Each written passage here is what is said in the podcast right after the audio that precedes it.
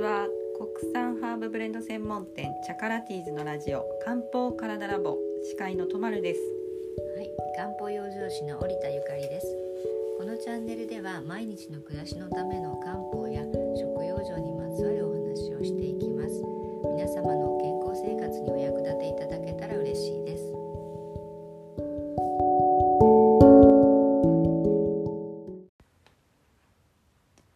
はいでは今回は痛みしびれっていうのがテーマになってますが、はえーそうなんですよ、まなんかいタろんなロコさんは痛みとかしびれないですかありますありますもう、えーどこに割とずっとちっちゃな頃から頭痛持ちですねそうなんですかもう本当にうんざりですねえどういう時に痛くなるんですか頭うーんなんかよく天気悪い日とか寝不足とかうんうんうんまあ言いますけど結構これって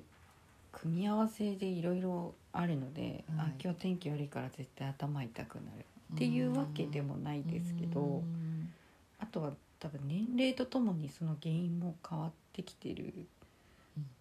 うんかな寝不足の時とかはありがちそうですねですよね疲れてたり、うん、でも若いというか、まあ、20代の頃は生理の前とか、うんあそうよねそれはもうおけつだよねそうですねあとはあの目が疲れ最近はあのおそらくはと思ってるんですけど、うん眼性疲労ではいあの首の後ろの頸椎とか、うんそういうところがもうガッチガチになってる時になってるような気もしまあのす。姿勢もねパソコンに向かうと悪くなっちゃいますもんね、まあ、それもまあおけつですよそうですねねそうなんですだから皆さん結構私はあまりあの痛みもしびれもないんですけれどはい、割と周りの方が痛みうんとかしびれ、まあ夜中寝てる時に心臓がガッとつかまれたような痛みがあるとか、うんという方がいらっしゃるので ちょっとこのテーマでおしゃべりしてみたいなと思ってましてはい、そう今春子さん言ってくださったようにやっぱり頭痛とかね肩こりとかうん、あと顔面痛なんていう人もいらっしゃるし痛みですよね痛みの種類ですけど、はい、まあ、歯が痛いとかねうんうんあ、と胸痛胸が痛いとか関節痛とか、まあ、筋肉痛打撲とか、まあ、月経の時の痛みとかってうんいろいろありますよね。はい、で漢方では、まあ、しびれとか痛みのことは、まあ、詰まって通じない状態だねっていうふうに考えるんですああよー、なるほね。ど、はい、でその原因っていうのは、まあ、人それぞれタイプがあるんですけれどもうん大体が外からの邪まあ漢方ではね邪って言うんですけどあの、なんていうの邪気邪そう邪邪気のです邪ですね邪が入って起こるって考えられてて、まあ、その邪はどういうものかっていうと、まあ、ふ風邪だったりねうん寒さだったりあの湿気だったり熱だったりっていうことなんですよ。うーん、なるそれほどによってタイプがいろいろと変わってくるんですけど。うんうんうんそうだから春子さんの話だとうんはいまあおけつはおけつなんですけれどねはいはい、それがどういう質から来てるのかうん、あのまあ寒さから来てるのかがちょっとこうねその話だけだとわからないんですけれど、うんうんはい、私の身近な人で多いのがそう質の蛇が入った方、質のじゃはい、はあの痛みっていうのが結構な方々があの悩んでる痛みがあるんですね。それははい若い方から、うん、えっ、ともう年年齢はバラバラなんですそか。う年齢はその方はもう50以上なんですけれども、はい前々からこう質に悩んでるんですよ。うんあのこうむくみですとか、うんうんあのまあむくみによってだから火がもう弱ってしまってるのでうんうん。代謝ができなくなってらっしゃるんですね。うんそれであの水が体に溜まる状態なんですけども水って重いのではい。どんどん下に行ってしまってもう足もむくんでしまってやっぱ靴もちょっとこう変え変えないとうんあのなかなか歩きづらいぐらいまで行ってしまったりうんでまあいろいろなね漢方薬飲んだりあの西洋薬飲んだりしてらっしゃるんですけれども、はいはいそうでこの湿邪のこの、まあ、湿邪っていうんですよこの湿が溜まってああ悪さをすることをね。うんで湿邪っていうのは重くて濁っていてネバネバしてる特徴があるんでうんうんで先ほど言ったようにどんどん下に溜まったりあとは重だるくなったり、えーもうしつこい痛みなんですよね、はいでなかなか治りにくいんですよ。なるほどはい、でどこに現れるかというと関節の部位だったりとか、はいまあ、足も足のこのふくらはぎのあたりとかだったりはいっていうのが多いんですが。うんうんうんそう悪くなる時っていうのはあのー梅雨の時とかねうーんそうまあ明らかに今日雨だなみたいな時はもう体が重だらくなってしまったうりんされるんですよね。でねこの気血の巡りもうこのこういう状態だと気血水の全部の巡りが阻害されてしまってるんでああもうとにかく対策をしなくてはいけないのはやっぱ食用状なんですけれど。はいはいだから質を避ける食べ物を意識して食べてほしいですよね。うんはい、こういう質に関しては別に大丈夫そうですか、春子さん。そうですねむくみとかっていうのはうあんないんまりまあこれがあのもうなんていうんですか癖なんですけどん寝る前に柔軟体操をして寝ないと寝れないっていううん、はい、それはすごいいい習慣ですうんね。だからまあ一日のこわばりとかむくみっていうのはそれで、まあ、ある程度は取れた状態で寝てるのかなっていう気はしますそれはいいですねそうですね。まあだからそれだけでも全然、まあ、食べ物うを,、んこう養生食養生ができない時とかもそういう方法もあるのかなって。いいですよね。寝る前にストレッチして気血を流していくとうんまた眠りも全然違ってくると思うし。そうですね。だからこの質で悩んでる方まあ多分そういうねあのストレッチなんかも本当はされた方がいいと思うんですが、うんそういう状態で寝られると夜中に、あのこうよ横になってるからこの辺に質が溜まってきてそこに痛みがはい発。する、まあ、それがやっぱり心臓あたりのことが多いんでなるほやっどぱりもう驚きますよねそのあたりが痛くなるとう。ん胸のあたりに質ってたまりやすいんですか。横に寝てたりするとやはりこう下に溜まっていくので、うんまあ、足があーの立ってたら足がむくみますしあー横になそうかそう寝かてたらこの辺にたまるっていうのうがんありますよね。なるほど。でこういう方はやっぱりおあの脂身の多い肉を避けるとかうんうんそうですねだからお肉よりは青身の魚とかうんうん魚介をよく食べるとかねうんあとはハトムギとかトウモロコシのヒゲとかはいはい。あとさっきそうですよね、まあ、前回もお話ししましたけどあの煮た小豆とかね小豆って万能ですね。万能なんですよ。でこの場合やっぱりあの食用状なので甘く煮ないでうんうんでき。るだけだしだけとかあのだしとお塩だけみたいな、うんうんあの淡白なあの味で煮てください。はい。で緑豆などもいいですね緑豆。うんあとですね食物繊維の多い根菜類とかはい。人参そうですね大根ごぼうなどですねあとこれからの季節冬瓜なども出てきますからすごくいいです、なるほど。で冬瓜って本当にどうやって使うのって思う、言われる方も多いんですけれどああそうかもしれないですよね。結構あのスーパーでもうんサイズ的にはちょっと抵抗のある大きさですもんね。うん売って何る日サイかズ。にね分けて食べますよね、うんだからよくあの、ね、和食のお店行くと冬瓜をあはいのはいだしで煮て、はい。あのトロトロにしてはい美味しく出てきますけど、なかなかそこうん作るのが面倒な方もいらっしゃると思うんで、うんうん私なんかは味噌汁に入れたりとか、うんうんうんカレーに入れても美味しいですよ。そうですよね、うんあのもう全面的にカレーを吸収してくれそうですねそうですね。本当にカレーはあのねウコンとかも入ってるし、うんうん血流も良くなるし、そうですそうおすすめの食べ方です。うちの母は酢の物とか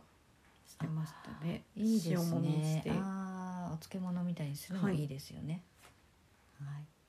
とねこんにゃくとかバナナとかもね便通を良くししたり、うんカリウムもね豊富なので塩分も出してくれるし、あと血圧が高い方にもいいです。うんで質が高い方って血流ももう本当に全部流れも悪くなっちゃうんではいはい血圧高い方が多いのでねこういった塩分排出する食べ物もあの考えてお食べになった方がいいですね。はいはい、でくれぐれも避けていただきたいのが甘いもの脂っこいもの冷たいものです。うんうんはい、とにかく火の火をあの炒めないでくださいってことですよね。うん。大好きなものばっかりですね。そうですよね。はい。あと次にあのしびれのタイプで、今はあの質によるしびれでしたけど、はい。あの患者によるしびれ痛みタイプというのもあります。患者。患者というのは冷たい蛇ですね。はい。はい。これやっぱり冬に多いんですけれども、そう私うちの母が昨年ですね、はい。あんまりどこ痛いここ痛いっていうのが全くなかったんですけど。はい。まあ、本当コロナ自粛が始まった影響かあんまり出歩かなくなりそうだから血流も悪くなったんでしょうねもう足が痛くても動けないっていう言い出してうん病院にも自分で行けなくなって慌てて行きましたけれども、はいはい。まあ、状況を聞くとやっぱりあの冷えによるうんあの痛みなんですよ。はいまあ、その人のタイプで大体ねうんあの冷え性の人とかそうじゃない人とかっていいらっしゃるんですがうちの母は冷え性なんでね、はい、でこういう方はまあ冷えによって組織が収縮されてうん気血の流れを阻止してるので、うんうんあの痛みの箇所がね固定されて筋肉がこわばってるっていう特徴があります。なるほどはい。こういう人はもうひたすら温めるのがいいですね。でうんさすると大体こういう人ってこう気持ちいいんですけどうんうん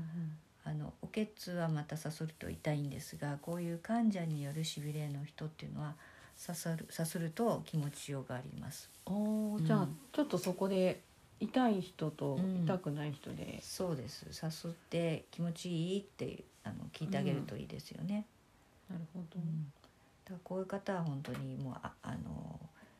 放課論でも、まあ、安価でもいいですけどもうとにかくもう冷やしてあの温めてあげたり、うんまあ、できるだけね入れるんだったら温かいお風呂に入れてあげたりとか、うんうんまあ、あと体を温める食材ですよね。やっぱり万能なのがあの羊のお肉、うんうん。うん。はい、あとは泡の入った雑穀米とか泡って体温めてくれますし。なるほど。でそうですねあとはゆり根とか貝類とかあと卵はねあの体の粘膜とか潤してくれるしあと黒ごまですね黒ごまうんきくらげ芋類も体温を上げてきまくれますよね、うん。はい、あと生姜とかくるみとかはいはい、これらはあの腎をあの何あの温めてくれるとか腎にすごく良い食べ物なんですね。はい。はいはい。はい、でニラとかネギとかエビとか、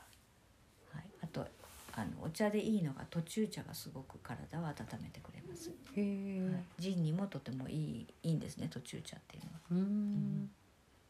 なんはいか一時期流行りましたよね。そうですよねすごい苦いんですけれどもうね、んうんはい、寒さは大丈夫ですか寒さが一番苦手ですね。本当になんか春になってほっとしますよね。そうですね。やっぱあのコロナでうん意外とその普段会社に行ってちょっとは動いてたものが動かなくなってるっていうのもね、あのそうそそれだけで体温って上がりますもんありね。ますよね。通やっぱ筋勤で肉を使ってないとうやんうんっぱりこう固まってしまう。まあ若い方はそこまでじゃなくても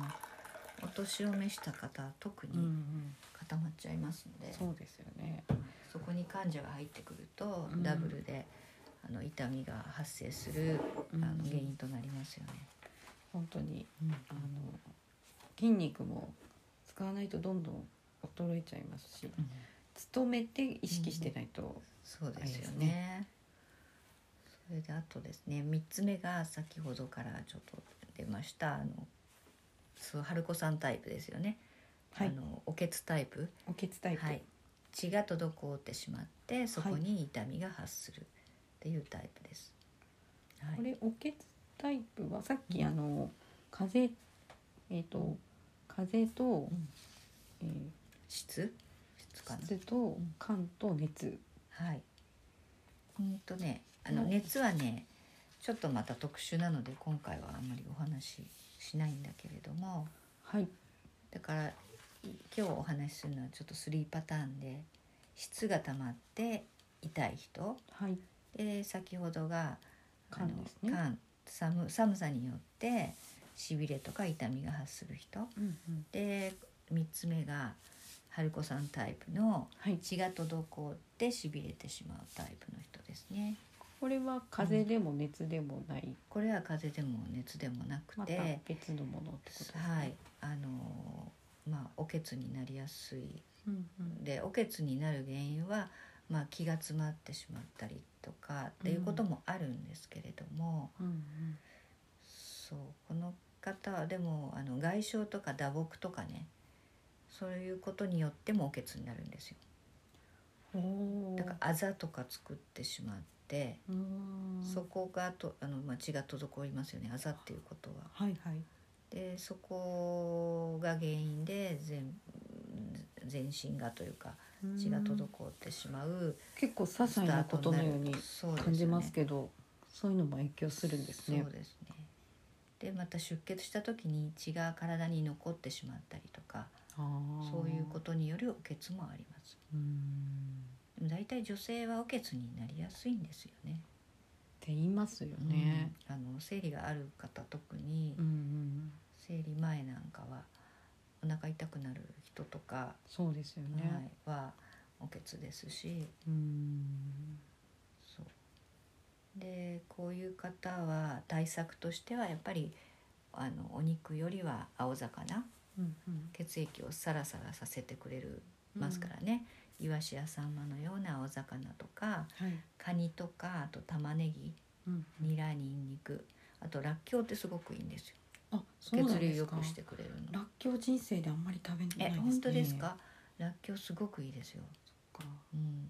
あの血の流れも良くしてくれてあと動悸とか不整脈とかうんあと心にもいいんですよ心ってあの心の心ですね、はい、あとね黒きくらげこれはね血を浄化作用あしてくれますねうんうんうんで夏でしたら桃とかねはい桃も血流良くしてくれるしうん月経の時やあの、まあ、生理痛ですよね月経痛なども軽減してくれるんですで便秘にもいいですよそうですねね、うんはい、あとお茶だですとウコンとか紅花のお茶がおすすめですね、であの注意していただきたいのは妊婦さんはやっぱりウコンとあかそうです紅ね花のお茶前回は、もはいありましたねはい、控えてくださいうんうんそうなんです。まあ本当しびれとか痛みとかってちょっとうん私はないんですが、やっぱりうん辛いですよね。そうですよねしびれうんまあよくあの肩が凝ってうん。うん痛いってところかあら肩こりはあります。はい。それが悪化してあの次の段階がしびれっていうじゃないあですか。あーそうかもしれない。でもそうそういうのはありますありうます。んまあ、しびれてるっていう時点で、うんうんうんまあ、シグナルは感じ取れてる状態だと思うので、うんまあ、そこで気づけるといいですそようね。ですね。そこで食用事をしたり、うんまあストレッチしたりとか、あとはねお風呂にうんうん入ったりそうで血すね流を良くする努力をするといいですよね。あとね噛み合わせとかそういうこともねか関わってくるんですよね。あ肩ーこりとかね。あーそうですよね。うんまあ、いろんなものの作用もあるとは思うんですけどそうでそこからもっと悪化して今度、あの無痛状態うんになると、 いよいよ分からなくなっちそゃうと思うのでですよねしびれてる段階でまずこうどんなものが原因なのかっそうそうそうていうのをこの今回のお話ヒントにうん考えてみていただいてもいいかなそうっですねて思いますね。はい自分がどのジャンルなのか、そうですよねあのどういうしびれかによって対処が違ってきますので、はいそう何ですかねある方はちょっと見直してみるといいと思います。なんかこれって生まれ持ったものなんですか？それともその生活習慣からそういう体質になあっでもて生くまれるて思ったものもありますよね。結構あるんですかね。そうやっぱり質がたまる方なんかはうん、うーんまあまあ生まれが北海道の方とあったりとうんか、まあ、乾燥してる地域からうんうんあそうですよね湿気のある地域に来られたことで体が変